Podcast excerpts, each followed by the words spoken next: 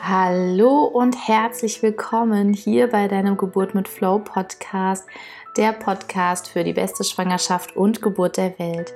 Hier ist wieder deine Jennifer von Geburt mit Flow und ich schicke dir einen Herzensgruß in deinen Tag und ach, ich habe hier so eine wundervolle Folge für dich und zwar berichtet die liebe Erika von ihrer Lotusgeburt.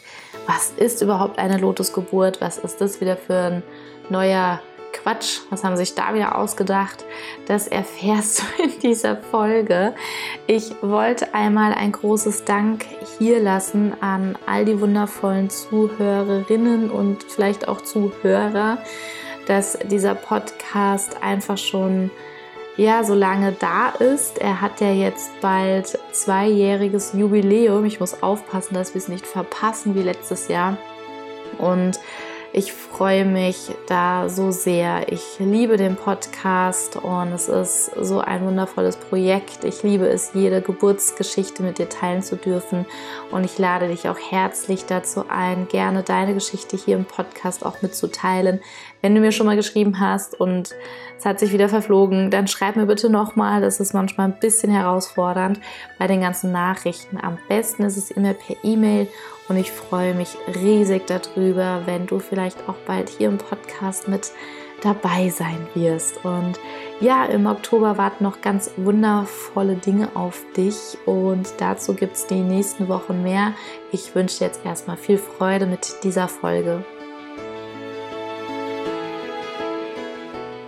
Hallo und herzlich willkommen, liebe Erika. Es ist mir eine Freude und ein Fest, heute mit dir über die Lotusgeburt sprechen zu dürfen. Ich freue mich da total drüber, auch aus eigenem Interesse, wenn es bei uns wieder soweit ist. Und habe ein paar Fragen für dich mitgebracht. Und erst einmal herzlich willkommen, liebe Erika, hier im Podcast. Ich danke dir, dass du mich eingeladen hast und es ist mir eine riesengroße Freude, endlich mit dir über dieses Thema zu reden oder generell bei dir im Podcast sein. Ich freue mich wirklich und bin total gespannt, ähm, wohin das Gespräch auch führt. Schön, ich auch. Ich freue mich total, liebe Erika. Erika, wir hatten vorher schon ein bisschen gesprochen gehabt. Du bist Mama von zwei Kindern und du hattest bei der zweiten Geburt gesagt gehabt, das möchte ich noch ein bisschen anders erleben. Und nimm uns da gerne mal mit auf die Reise. Wie kamst du überhaupt zur Lotusgeburt? Gerne. Ähm, genau, zunächst mal, ähm, bevor ich überhaupt an Kinder gedacht habe, sage ich mal, oder ähm, dass es soweit ist, wusste ich, hey, ähm, es wird eine Hausgeburt. Also da kann jeder sagen und machen, was er will. Es wird eine Hausgeburt, weil äh, es bin ich krank und ich will nicht ins Krankenhaus. Das war für mich sofort so ein ähm, rotes Tuch. Es war für mich klar, dass ich zu Hause meine Kinder bekommen werde oder mein erstes Kind. Und ähm, da habe ich dann, als es dann wirklich nach ein paar Jahren erst wieder ähm, das Thema war und so weit war, ähm, auch eine super tolle Hebamme gefunden und es verlief alles perfekt. Sprich, ähm, ich hatte auch eine Dula, das heißt, ich habe die Methode Hypnobirthing angewendet und ähm, ja, und als die Emma auf die Welt kam, weiß ich noch, es war auch eine Wassergeburt, sprich volles Programm, Hausgeburt mit ähm, Dula und Wassergeburt mit einem Geburtspool. ähm, die Hebamme kam dann auch zu spät, weil sie gedacht hat, sie kam, hat mich so angeschaut, dachte ich, hey, ich bin ja tiefenentspannt, das wird noch dauern. Dann dachte ich noch, toll, gut, dann wird es halt noch dauern. Sie ging, die Dula kam, lieb und das Kind kam. dann sieht man, hey, eigentlich braucht man wirklich kein Krankenhaus und es reicht einfach eine wunderschöne Atmosphäre und ähm, der Glaube dran, es wird wirklich alles wunderschön und gut. Sprich, ich war dann wirklich länger im Geburtspool und da haben wir natürlich nicht abgenabelt. Also war auch gar nicht das Thema. Sie kam. Mhm. Dann habe ich mich aufs Sofa hingesetzt und auch, ähm, als sich so alles so ein bisschen beruhigt hat, hat sie gesagt, hey, jetzt schauen wir mal nach ähm, der Nabelschnur okay, sie ähm, war schon auspulsiert und dann hat mein Mann sie abgeschnitten und in dem Moment hat meine Emma angefangen zu weinen. Sprich, mhm. sie kam auf die Welt, mhm. war bei mir im Arm, es war alles super friedlich, ich habe auch sofort gestillt und alles, sie hat keinen Muckser von sich gegeben. Und in dem Moment, wo die Nabelschnur durchtrennt, weint sie, wo ich, das hat mich so berührt und auch nur geschockt, wo ich gedacht habe, nein, also das, das, das, da lief wohl was falsch. Wir haben wirklich gewartet, bis alles auspulsiert ist. Also es war wirklich ähm, alles eigentlich ähm, im Rahmen. Und das hat mich so bewegt, dass ich innerlich für mich beschlossen habe, also das möchte ich auch noch anders haben. Und dann, als ich dann nach zwei Jahren oder nach eineinhalb wieder schwanger war, da habe ich mich sofort damit beschäftigt, okay, Nabelschnur, was ist es, ähm, wie läuft es ab und überhaupt welche Möglichkeiten gibt es. Und das mhm. Spannende finde ich, sobald du dich mit dem Thema beschäftigst, mit Hausgeburt oder auch windelfrei erziehen habe ich gemacht, mhm. ähm, plötzlich merkst du eigentlich, wie viele es machen. Und das gibt dir so ein tolles Gefühl, weil der Fokus liegt nicht mehr auf Krankenhaus und ähm, Kaiserschnitt, sondern okay, Hausgeburt und hey, du findest da so, so viele tolle Menschen und da habe ich mir auch die Videos dazu ständig angeguckt, um mich zu pushen, um mir ähm, die schönen Bilder abzuspeichern. Kann ich auch wirklich jedem empfehlen. Das Internet ist voller toller Geburtsberichte, oh, ja. voller toller Videos. Und äh, ich habe mir nur noch das angeschaut und auch mit der Lotusgeburt. Hey, da dachte ich, eigentlich macht es wirklich jeder. und es hat mich wirklich davon überzeugt und ähm, es war klar, das mache ich bei der zweiten Schwangerschaft auf jeden Fall. Voll schön. Also danke, dass du uns da auch so einen Einblick nimmst und also das kann ich gut nachvollziehen, dass das ja wirklich wie so, so ein Schockmoment auch ist, wo du auch denkst, also was ja auch ein bisschen irritiert, wo du sagst so, okay, was war das denn jetzt? Und sie war so friedlich und es war alles gut und vor allem mit diesem Durchtrennen der Nabelschnur auf einmal weint sie. Wow, also das, das berührt mich auch total. Das ist, äh, ne, jedes Kind natürlich reagiert ja auch anders, nur das ist ja, ja sehr, sehr, äh, ja, sehr klar, dass, mhm. Dass sie das gespürt hat, dass da was war. Und ähm, das bedeutete dann bei der zweiten Geburt, hattest du eine Lotusgeburt dann erlebt. Und für viele, die vielleicht jetzt das erste Mal von einer Lotusgeburt hören, Lotusgeburt bedeutet, dass ja das Kind nicht abgenabelt wird. Also dass das Kind beziehungsweise der Natur der Lauf gelassen wird, sobald sich der Nabel selber löst. Und da gibt es ja natürlich auch viele Vorurteile oder die, die es zum ersten Mal hören, für die das unnormal erscheinen könnte, weil wir uns halt sehr von dem Eigentlichen entfernt haben. Und innerlich spüren wir, irgendwas geht mit uns da in Resonanz. Und wie war das denn für dich auch, Erika? Weil es braucht ja auch Vorbereitung und die Vorurteile. Und was, was waren denn so die, die Vorurteile, mit denen du vielleicht auch konfrontiert wurdest? Mhm. Also zunächst mal begegnest du ja schon allein Vorurteilen, wenn du dich für eine Hausgeburt entscheidest. Mhm. Wenn du dich allein schon für eine Wassergeburt entscheidest. Und mhm. da kommt schon da von den anderen diese Meinungen, wie eklig. Also wie kannst du in der Wassergeburt in diesem Wasser sein? Und das ist ja voller Blut. Und da kommen wir ja schon zum Thema mhm. oh, Blut und was da alles schwimmt, wo ich mir denke, Leute, ich werde nicht geschlachtet. Es tut mir leid, ich werde nicht geschlachtet und ich wurde nicht geschlachtet, sondern ich habe eine wundervolle Geburt gehabt und alles, was rauskommt, das ist ja nur das Fruchtwasser noch. Und ähm, welche Vorstellungen habt ihr denn und was für Bilder habt ihr eigentlich gesehen, dass ihr glaubt, es ist alles voller Blut und überhaupt. Mhm. Und das heißt, da wurde ich schon damit konfrontiert in Bezug auf Hausgeburt, in Bezug auf Wassergeburt und bei der Lotusgeburt, es war so sofort wieder, oh Gott, wie eklig. Also dieses Wort eklig, ich weiß gar nicht, wie oft ich das gehört habe. Und es wird ja doch stinken. Sprich, bei der Lotusgeburt ist es ja so, dass ähm, die Hebamme, die ja dann ein bisschen, sage ich mal, an der Analschnur wirklich nur einen Moment gezogen, sodass die Plazenta rauskommt. Sprich, ich hatte auch immer die Vorstellung, oh, ich bekomme Nachwehen und ich muss auch nochmal die Plazenta irgendwie gebären. Äh, nee, muss man nicht, sondern die löst sich wirklich eigentlich auch von allein. Man muss wirklich nur, nur ein bisschen dran ziehen. Ich habe nicht, absolut nicht beim ersten Mal gespürt, auch nicht beim zweiten Mal und sie kommt sanft raus. Und dann war sie dann auf einem Tuch, sage ich mal, und die sieht ja wirklich aus wie ein Lebensbaum. Also so was Wunderschönes, muss ich wirklich sagen. Ähm, und dann haben wir sie auch gemeinsam angeschaut und das Kind ist dann die ganze Zeit mit dieser Plazenta ja verbunden. Und am Anfang dachte ich, okay, ähm, wie ähm, halte ich auch mein Kind oder was mache ich jetzt mit der Plazenta? Mhm. Ähm, da ist es ja wirklich wichtig, ähm, natürlich ähm, da ist Feuchtigkeit drin und alles, was feucht ist, sage ich mal, hat einen Geruch. Sprich, die Vorbereitung sah so aus, dass ähm, ich mir einfach ähm, Salz besorgt habe und mhm. einfach eine Wickelunterlage, eine ganz normale Wickelunterlage, ähm, Und darauf wurde das Salz draufgelegt, dann die Plazenta drauf und wir haben es wirklich wie ein Päckchen verpackt. Mein Mann hat noch Hosen genommen und ähm, draufgelegt. Ähm, sprich, ich hatte ein Kind und ein kleines Päckchen dabei. Ich konnte es stillen, ich konnte es überall mit hinnehmen. Klar, ich habe dann die Plazenta immer mit diesem Päckchen genommen und auf mein Band draufgelegt. Die war ja leicht. Und ähm, es hat weder gerochen noch hm, hat es geblutet oder ich weiß gar nicht. Also das verändert sich so schnell, dass es wirklich äh, schnell die Feuchtigkeit verliert und dann ähm, einfach nur aussieht wie ein Päckchen mit einer Schnur, das zum Nabel des Kindes führt.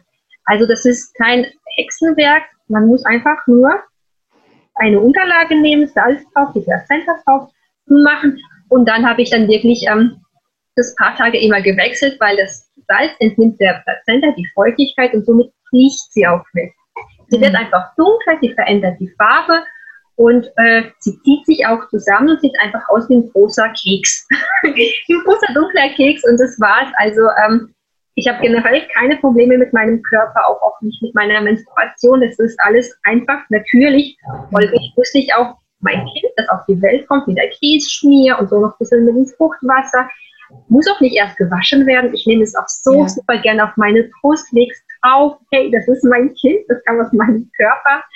Und das ist die Plazenta, gehört auch zu mir, war ein Teil von mir.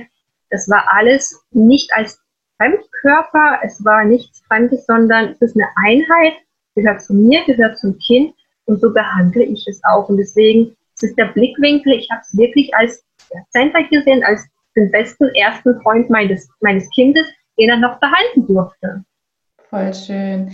Du hast ja vorhin auch angesprochen, dass viele mit Ekel auch reagieren. Genau. Das begegnet mir auch. Also wenn ich auch in meinen Kursen oder grundsätzlich auch darüber spreche, was kann mit der Plazenta gemacht werden, erstmal, äh, ich soll was mit der Plazenta machen, da fängt schon der erste Ekel an. Ähm, und wenn es dann noch zur Lotusgeburt geht, dann haben ja manche diese Horrorvorstellung, eben wie du sagst, dass es anfängt zu verwesen, dass es stinkt, dass es gefährlich auch sein könnte. Und das ist ja Gewebe und es muss ja entsorgt werden, weil irgendwas. Und was ähm, meinst du denn auch, wo, wo dieser Ursprung dieses Ekels auch überhaupt herkommt? Dass allein schon die Geburt in die Krankenhäuser verlegt wird und das Kind oftmals, bevor es auf, der, auf die Brust der Mutter gelegt wird, sauber gemacht wird. Von wegen, das Kind ist dreckig, ich muss das Kind allein sauber machen und dass über die Nabelschnur und die Plazenta keiner spricht, sondern sie wird weggeworfen. Ganz einfach. Viele machen natürlich noch Globulus drauf, aber sie haben da keine Berührungspunkte im Sinne von, dass sie das nicht noch angucken wollen oder es ist kein Thema. Es ist absolut kein Thema und es ist irgendwie so ein Organ, das sich bildet und dann einfach weggeschmissen wird und dann diese Einstellung dazu, es ist ja irgendetwas, obwohl es ja sowas ultra Wichtiges ist und über das das Kind wirklich verbunden ist mit der Mutter und ernährt wird, aber ähm, weil es auch nicht im Körper bleibt und nicht beim Kind für immer, sondern wirklich so achtlos weggeschmissen wird und dann entsteht dann dieser Glaubenssatz, hey, ja, keiner spricht dann über die Plazenta. Das ist irgendetwas, was eigentlich nicht zur Geburt auch gehört und dann entsorgt wird und dann auch, weil es natürlich ja, ja, es ist wirklich nicht so wunderschön aussieht, keine Ahnung und ähm, im Sinne von, ja, dass es als ein Kind nochmal auf die Welt kommt und ähm, sondern ja, Bilder, die dann kursieren und ähm, es als etwas Sonderbares angesehen wird. Ja. Du hattest ja auch gesagt gehabt, dass du ja auch mit, mit deiner Menstruation und allem auch kein, kein Problem hast. Also, dass es ja normal, dass es natürlich ist, dass es normal ist. Und da wird uns ja auch schon ganz oft auch als ähm, junge Frauen auch eigentlich kommuniziert, dass es unhygienisch ist, dass es eklig ist, dass es keiner sehen darf. Schmerzen ja, haben muss, dass du Schmerzen haben musst, dass du leiden musst. Und genau, genau. Etwas ist, woraus dann später ja ein Kind entstehen kann, dass es etwas ist, das dir die Möglichkeit gibt, später ähm, ja, eine Frucht, eine Eizelle mit einer Samenzelle ähm, miteinander irgendwie verbunden werden können und ja. ähm, sondern irgendwie was man spricht ja auch nicht mehr oft, also oft sprechen Eltern nicht mal mit ihren Kindern drüber, dass sie sie aufklären, sondern auch, du hast deine Tage, hier hast du eine Binde, lass mich in Ruhe. Ja. nicht erklärt, sprich, das Kind wird abgewatscht und oh Gott, ich habe was Schlimmes eigentlich bekommen, jetzt muss ich damit irgendwie klarkommen, sprich, es ist nicht mal irgendwie als Thema da wie, wow, toll, du bist jetzt eine Frau und wie genial ist das denn? Und komm, ich erkläre dir überhaupt, was mit dir in dir passiert. Nicht als biologischer Prozess, sondern mit dir als Person. Und da fängt es schon an, dass man das ja total ablehnt und denkt, oh Gott, wenn ich meine Tage habe, dann ist es schon da eine Extremsituation. Und ich mhm. will es nicht machen und es hindert mich dran und es sieht, auch schon, es sieht ja nach Blut aus. Und ähm, ja, ja. ja, es ist diese wirklich diese Erziehung und dass man es als etwas sieht wie, ähm, ja, es ist halt was Biologisches und mehr auch nicht. Mm, mm, ja. ja, ich habe auch das Gefühl, dass eben dieser Ekel da auch eine große Rolle spielt und auch die Unwissenheit, weil eine Lotusgeburt ist ja auch nichts, was gefährlich sein kann fürs Kind. Also in Form von, dass irgendwie ähm, ne, du hast es eben schon besprochen, du hast eine Unterlage, da kommt das Salz drauf, was die Feuchtigkeit eben entzieht, weil da eben drauf zu achten ist, dass die halt getrocknet wird. Genau. Und jetzt hat man ähm, ja dann vielleicht die Angst, dass ja über die Nabelschnur da noch irgendwie was zum Kind gehen könnte, außer Plazenta, wenn bei der Plazenta irgendwie Gifte sich entstehen könnten, ein Verwesungsprozess eintreten würde oder so irgendwie was. Und das ist ja auch nicht der Fall. Nee, vor allem, worauf legst du deinen Fokus? Legst du ähm, auf die Gefahren, auf die Nachteile oder auf die Vorteile? Und das ist ja wie beim Beipackzettel. Ähm, liest du dir wirklich einen Beipackzettel durch? Und wenn ja, mit welcher Intention, mit welcher Absicht, um schon vorher zu wissen, was du alles haben könntest?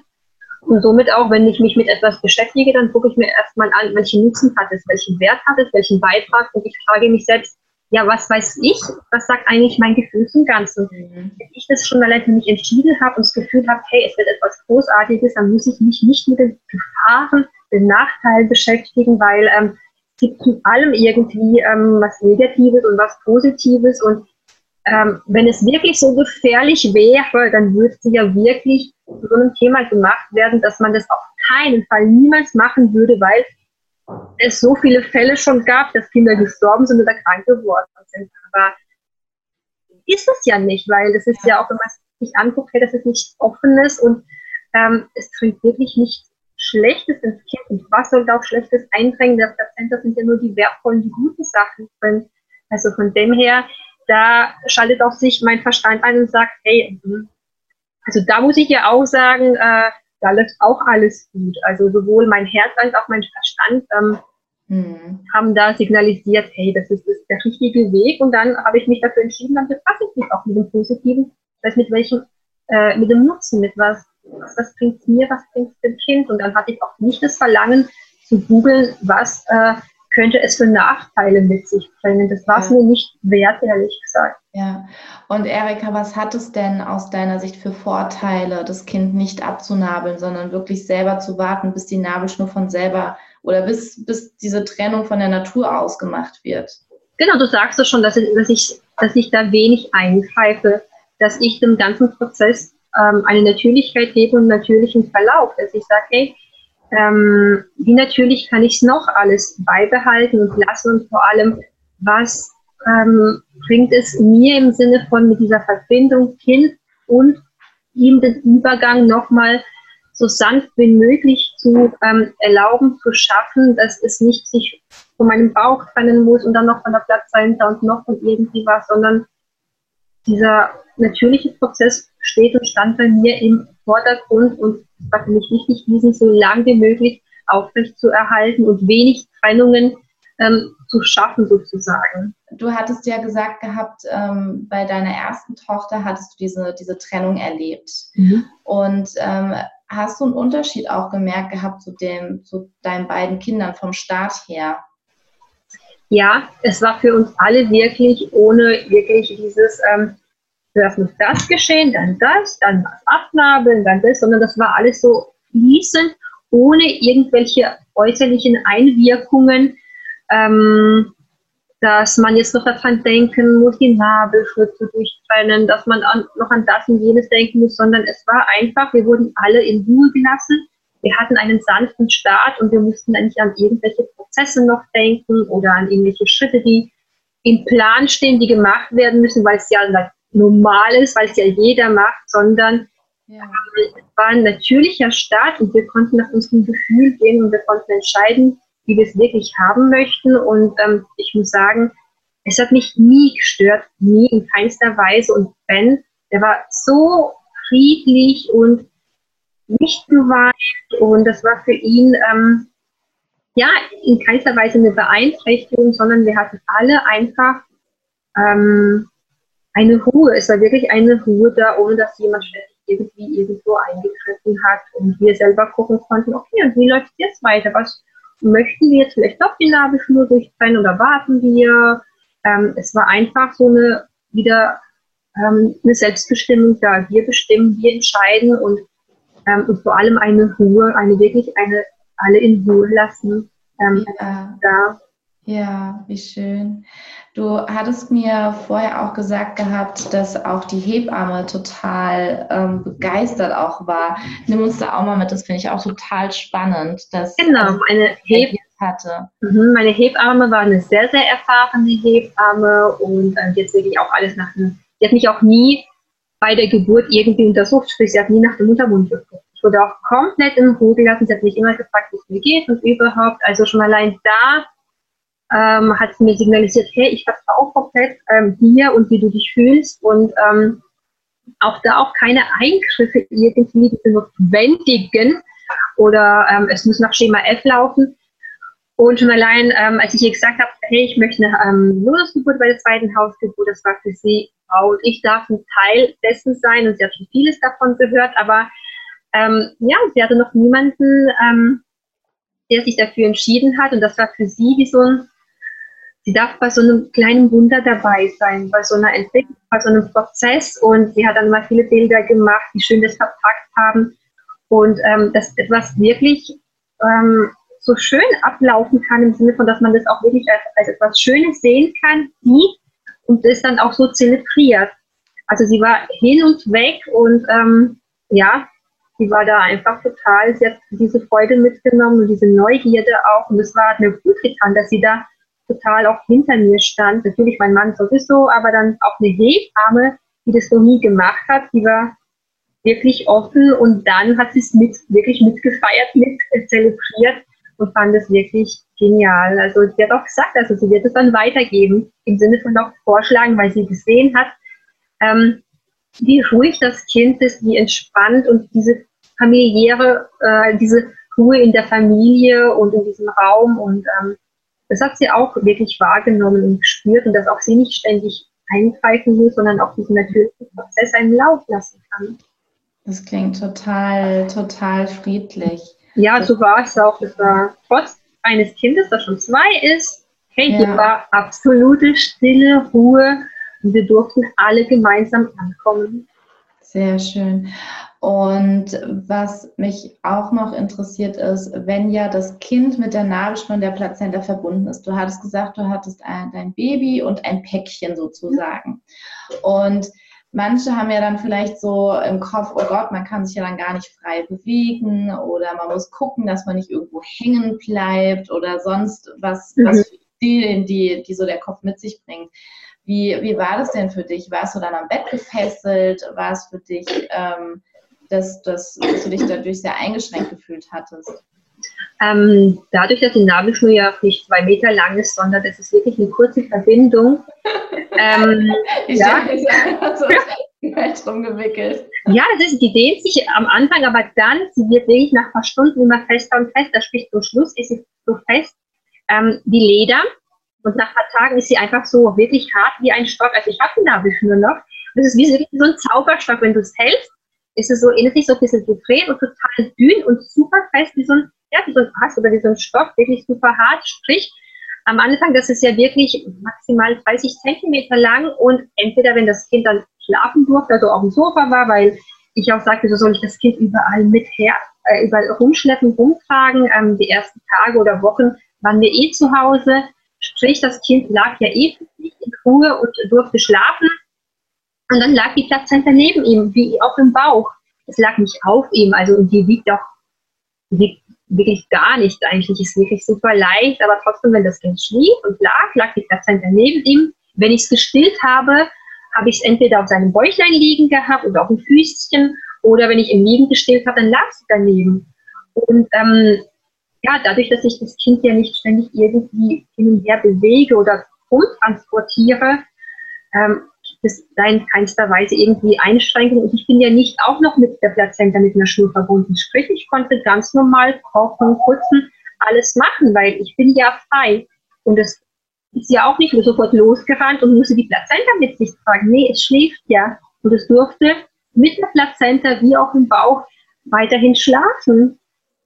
Äh, nicht einmal hatte ich irgendwelche Einschränkungen. Ähm, nur, dass die Schnur, also die Plazenta, ach die Plazenta, die Nabelschnur wirklich hart wird nach ein paar Tagen. Und ähm, man dann gucken muss, okay, wie lege ich sie am besten, weil dann bleibt sie so auch liegen und behält die Form.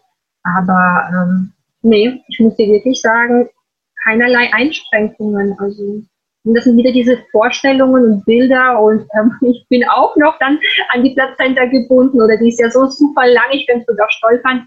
Nee, das Kind hat es bei sich, es hat immer noch seinen besten Freund bei sich und ähm, kann dann auch sagen, okay, jetzt ist gut, jetzt entferne ich es nach dem dritten Tag oder ich warte, bis es komplett abfällt das ist ja immer noch, die Entscheidungsfreiheit hast du ja. Das ja. noch trotzdem nach Freizeit sagen. Das ist genau, und es ist ja auch wirklich eine sehr geringe Zeit. Also es bedeutet ja, ja nicht, dass du jetzt drei Monate lang ähm, die genau. noch am, am, Kind mit dran ist oder der, äh, die Nabelschnur. Das ja. da, ähm, in, in, was für einem Zeitraum fällt die denn dann ab, die Nabelschnur?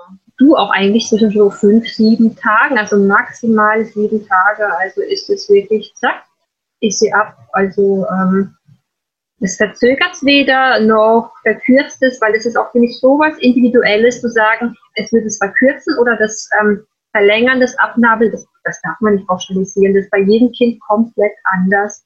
Also von dem her greift es auch da nicht in dieses Abnabeln irgendwie ein, also nicht im Geschwissen. Und da finde ich auch, wenn man sich dafür entscheidet, dann darf man sich auch entscheiden, wenn man merkt, hm, es fällt es mir jetzt doch schwer, damit umzugehen, darf man sich auch erlauben, nach zwei, drei Tagen die ähm, abzuknipsen. Das ist auch vollkommen okay. Wer sich dafür entscheidet, heißt nicht, dass er sich dafür entscheidet, es bis zum Schluss ähm, durchzuziehen und zu warten, bis es von alleine abfällt. Nein, da soll man wirklich auch da nach dem Gefühl gehen, gucken, hey, wie weit tut es uns beiden gut und ähm, wann möchte ich das jetzt wirklich, sage ich mal, abtrennen. Das ist vollkommen ähm, okay, dass man auch da wieder äh, guckt, Tag für Tag, wann sage ich, mir zu tun. Dass du dann halt auch eben nach deinem Gefühl weiterhin gehst. Auf jeden Fall. Dass du halt auch schaust, dass du ähm, eben nicht wieder dahin dann auch gehst und sagst, okay, das stresst mich jetzt total oder es ist anders, als ich mir vorgestellt habe. Ja, dass du jetzt halt genau. ja auch sagen kann, okay, jetzt habe ich das Gefühl, das ist gut, mhm. komplett angekommen und ähm, wir durchtrennen es jetzt. Ja, wie bei der Wassergeburt, wenn du währenddessen merkst, oh, es ist doch nicht gut, hey, das musst du nicht durchziehen. Du hast es probiert, hast festgestellt, es tut dir nicht gut, dann ist es auch okay. Wie bei allem, probierst und wenn du merkst, ähm, hey, es tut mir doch nicht gut, dann kannst du dich ja wieder umentscheiden und ähm, das passiert ja nichts Schlimmes, sondern du hast dich einfach entschieden, weil dein Gefühl dir gesagt hat, hm, ich fühle mich doch nicht wohl. Und das darf man sich erlauben. Also ähm, nur weil man sich für etwas entschieden hat, heißt es nicht, dass man es komplett mit allen Konsequenzen durchziehen muss. Hey, du hast alle zehn Sekunden die Wahl, so und jetzt mache ich es anders und das darfst du auch. Ja, wunderschön. Und ich, das klingt total friedlich auch und das ist so schön, weil ähm, Mia, du kannst sie gerne sein, nur dann leise sein. Okay, ich brauche Ruhe. Ja, du darfst gerne hier sein, nur dann mach was Ruhiges, okay? Einverstanden? Etwas Ruhiges ist etwas, was keinen Ton erzeugt. Ja, dann geh raus ins Wohnzimmer, da kannst du spielen, weil das ist auch zu laut, das hört man dann am Ende. Weißt du? Dann nimm die Sachen mit und geh rüber. Wenn du hier bleiben magst, dann bitte nichts machen, was laut ist. Okay? Gut. So. Ähm, Erika, dieses das klingt alles so entspannt und so ruhig und auch, du hast es so schön gesagt gehabt, dass dein Baby noch seinen besten Freund mit sich die ganze Zeit hatte, weil das ist ja auch ein Organ, was ja dem Baby gehört, was ja die ganze Zeit auch das Baby versorgt hat. Und ich kann mir schon sehr gut vorstellen, dass wenn diese Trennung stattfindet, dass, dass die auch wahrgenommen wird, nicht auch auf der körperlichen Ebene, sondern halt auch auf der seelischen Ebene. Wenn wir da halt auch mal eine eine Stufe tiefer gehen können, was wir ja hier in dem Podcast definitiv auch dürfen, dass das ja auch energetisch gesehen auch ganz, ganz viel bewirkt, diese Trennung. wie du gesagt hattest, es wird ja erstmal von, von der Mama, ist nicht mehr im Bauch, sondern kommt in die, auf die Welt, ja, wo eben die Schwerkraft auch wirkt und dann halt noch eine weitere Trennung, ja, die dann stattfindet. Und das klingt bei euch total friedlich. Also das ist so.